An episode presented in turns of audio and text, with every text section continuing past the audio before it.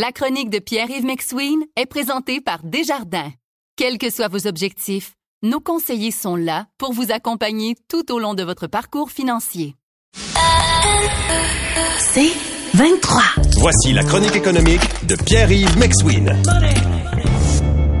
Alors, ben, la Banque du Canada a statué, le bras de vitesse est au neutre. Peut-être pour ça que j'ai dormi une heure de plus ce matin, hein, est au répit. La banque est au répit.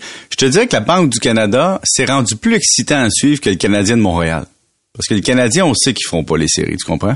La Banque du Canada, on se demande quel impact ça aura dans notre vie. On se demande qu'est-ce qu'ils vont faire. Et pour la première fois depuis disons, la crise financière, on dirait que les Canadiens, les Québécois suivent beaucoup la Banque du Canada et les impacts sur leur vie. Donc, première des choses, il y a un risque bien réel de ne pas suivre la Fed américaine. C'est-à-dire que la Fed dit, nous, on va continuer la lutte à l'inflation. On augmente nos taux. Au Canada, on dit, on reste à 4,5 pour le moment. Mais si les Américains se distancent de notre taux de façon importante, ça veut dire que la devise américaine va devenir très intéressante pour les investisseurs. Ça veut dire que nos exportations vont être favorables, mais que nos importations vont nous coûter plus cher. Et donc, sur l'emploi, sur l'inflation, ça se pourrait que ce soit contre-productif et qu'à cause de l'écart de taux, il y a un petit facteur qui s'additionne au problème qu'on a présentement. Mais bon, pour l'instant, on n'est vraiment pas au pair. On est à 1,38 canadien pour 1 américain. Et disons qu'on n'a pas vu ça depuis la période 2007-2013, 1 dollar au pair. Donc, là, on n'est pas au pair, mais faut comprendre à quel point on est loin de ça depuis très longtemps. Et donc, la stratégie de ce que j'appelle souvent avec toi, Paul, le chien de poche, c'est-à-dire que suivre la Fed, c'est une tendance habituelle, mais qui est pas historiquement parfaite et que présentement, ben, on se dit, ben, l'économie ne répond pas euh, normalement, entre guillemets. Le chômage est faible, oui. Il y a une pénurie de main-d'œuvre, oui. Euh, il y a un vieillissement de la population qui nous aide pas, oui. Mais l'inflation, pour l'instant, ça stagne ou ça diminue. Au Québec, on a un faible taux de chômage. Donc, tout ça ensemble fait un cocktail où on se dit, quoi, on va, on va faire une pause pour l'instant. On va regarder mathématiquement l'inflation descendre, hein, l'IPC descendre parce que par rapport à l'année passée, on sent que le rapport mathématique va finir par se rétablir. Mais la question est toujours, est-ce que le consommateur va finir par être affecté par les hausses de prix suffisamment pour changer drastiquement son comportement et que son coût d'endettement vienne vraiment générer un changement familial de mode de vie. Et c'est ça qu'on attend à la Banque du Canada. Oui, mais euh, c'est sûr que les gens qui, en tout cas, je voyais les commentaires de nos auditeurs ce matin, là, c'est comme un soupir de soulagement en disant, bon, ben, au moins, là, on a comme une petite pause mais faut pas le voir non plus comme étant euh, autre chose que ce que c'est. C'est une décision ponctuelle. Puis euh, dans un mois, on va regarder à nouveau. Là. C'est on est rendu avec un peu un tableau de bord. Là, on se met sur le, le cruise control. De on regarde ça, on dit on roule à 120 sur l'autoroute et on va regarder est-ce que le trafic va changer devant nous ou pas? Puis on peut pas rien promettre puis nos voisins ont une réalité économique aussi, puis la guerre en Ukraine. Et donc, tout ça ensemble fait en sorte qu'on regarde présentement la route, puis on dit, on va arrêter de peser sur l'accélérateur, mais on mettra pas le pied sur le frein. Vous écoutez La Chronique économique avec Pierre-Yves McSween. Bon, l'autre question, évidemment, qui a été débattue hier, euh, est-ce que les bannières, les grandes chaînes d'alimentation ont profité euh, des augmentations de prix? Oui. Euh, dans les, donc les supermarchés?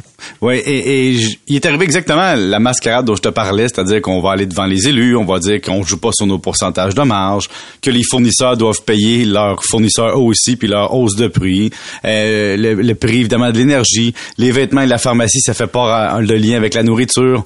On peut pas être pointé du doigt pour l'inflation en somme, ce qu'on pouvait voir dans les états financiers dont on parlait durant les dernières semaines. Et la virgule que je vais ajouter, le point, la parenthèse, c'est au niveau local. Je trouve qu'on a une incompréhension entre ce qui est une bannière, hein, une corporation, et un marchand.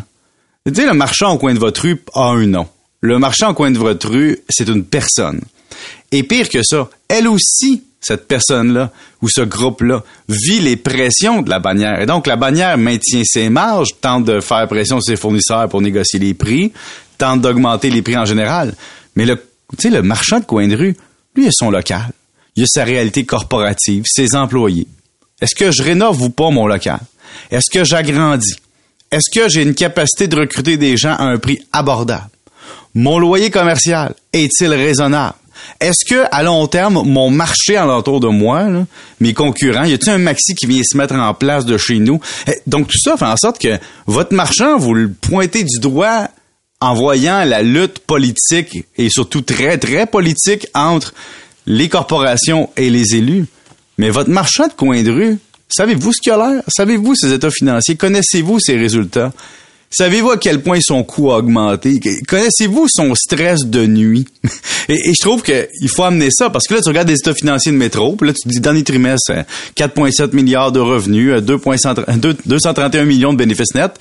On se maintient en dessous de 5% de marge mais ça ne montre pas la réalité de chacun des marchands individuels qui, eux, ont peut-être des marges inférieures, qui, eux, doivent payer Visa et Mastercard 200 000 par année en frais d'interchange. Eux, pour qui les employés viennent cogner à la porte en disant on veut plus de revenus. L'ensemble de tout ça fait en sorte qu'il y a beaucoup de gens dans la chaîne qui donnent de la valeur à la chaîne de l'alimentation, mais ce ne sont que des courroies de transmission entre un client et des producteurs de, de matières premières, c'est-à-dire des légumes et des produits transformés. Alors, je, demande, je veux pas qu'on prenne pour en pitié extrême. Je veux qu'on comprenne que c'est deux réalités. La corporation et le marchand, et que les deux n'abusent pas L'inflation abuse. La vie abuse. Les circonstances économiques nous abusent.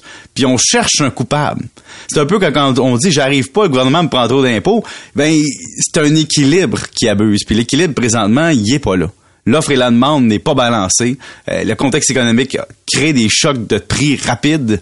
Mais nous, comme personne, faut avoir, c'est bizarre, faut se dire, je fais ma part en payant en plus, c'est difficile, oui, mais faut pas arriver au coin de rue puis guirlander le propriétaire de l'épicerie. Non, je pense pas que ben, de toute façon, c'est pas le propriétaire de l'épicerie qui, est euh, le vilain dans l'opération là, mais c'est-à-dire que ça, demeure le symbole. Ben oui, c'est le symbole. Tu sais, c'est comme euh, tu sais la, la, station-service euh, propriétaire quand il y a l'augmentation des prix. Bon ben qu'est-ce que tu veux?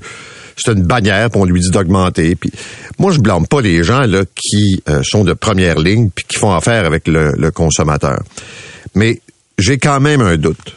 J'ai quand même, ils m'ont pas convaincu à 100% hier là qu'ils ont pas pu profiter un peu euh, de l'augmentation des prix. Mais le profit est en, lien avec la chose suivante. Tu as 5% de marge, disons, sur un plus gros montant. Tu maintiens ta marge nette mais en dollars, tu fais plus d'argent. Quand tu dis profiter, là, c'est là le mot. C'est-à-dire que tu maintiens tes pourcentages de marge pour soutenir ta croissance, soutenir ta réalité, mais en dollars, tu as plus de dollars dans tes poches en dollars. C'est là, là. Tu sais, quand on parle de profiter, là, le mot, il est là. Profit. Merci, monsieur. Salut. Salut.